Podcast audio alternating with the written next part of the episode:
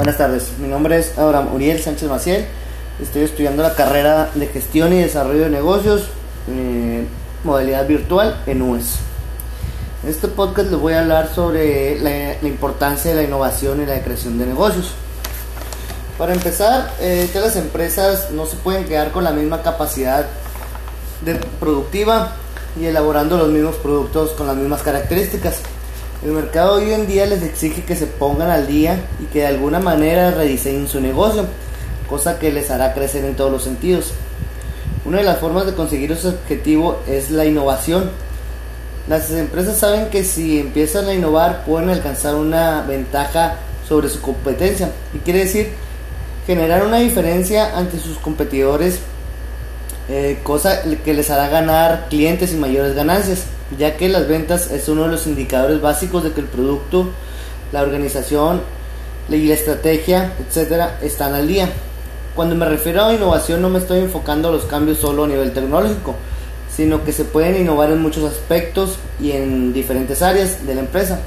Una innovación empresarial es una mejora en la actividad empresarial mediante cambios de modelo de negocio, de proceso de organización, de productos o de comercialización para hacer el negocio más eficiente y conseguir una mejor posición en el mercado.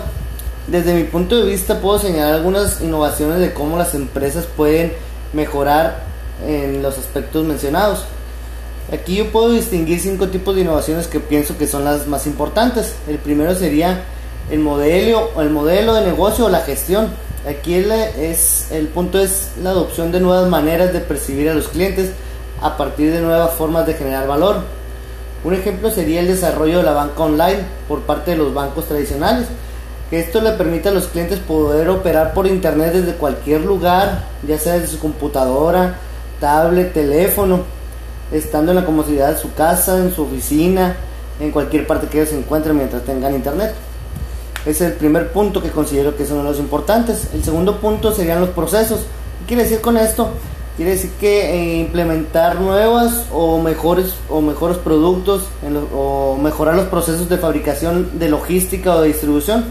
Un ejemplo es de este caso que yo lo a nivel personal eh, donde yo trabajo es una empresa que se llama Seis, es una empresa de la cual su modelo de innovación de proceso es la realización de algunas piezas eh, para sus trabajos, ya que antes eh, ellos mandaban comprar las piezas a, eh, fuera de la localidad y esto les generaba mucho gasto y mucha pérdida de tiempo.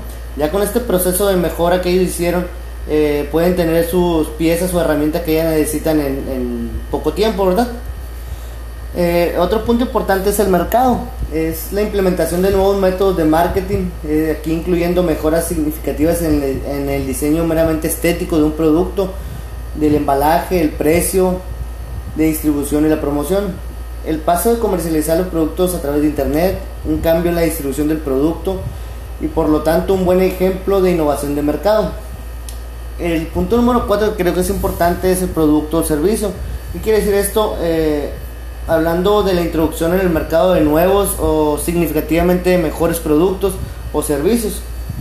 Otro punto importante es la organización es la implementación de nuevos métodos organizativos en el negocio, del conocimiento, la formación, la evaluación y desarrollo de los recursos humanos, la gestión de la cadena de valor, reingeniería de negocio, gestión del sistema de calidad, etc. En la organización del trabajo, en las relaciones hacia el exterior, por ejemplo, las empresas que internalizan, externalizan, perdón, la gestión de personal, nóminas, contratación, etc. Esto contratando gestorías para eliminar costos. Estos son los cinco puntos que yo creo que son importantes para una buena innovación de una empresa. A todo esto una empresa debe tener estrategias de actuación, sobre todo en la toma de decisiones. Cada decisión que se tiene que tienen, tiene que estar profundamente meditada para alcanzar una serie de objetivos empresariales a diversos niveles.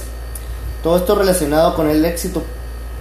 La competitividad empresarial requiere un equipo directivo con ganas de organizar, y valorar a todas las personas que forman parte de la empresa como el recurso más importante para liderar cambios. Eh, hasta aquí yo dejo mi aportación, espero que les haya de. Muchas gracias.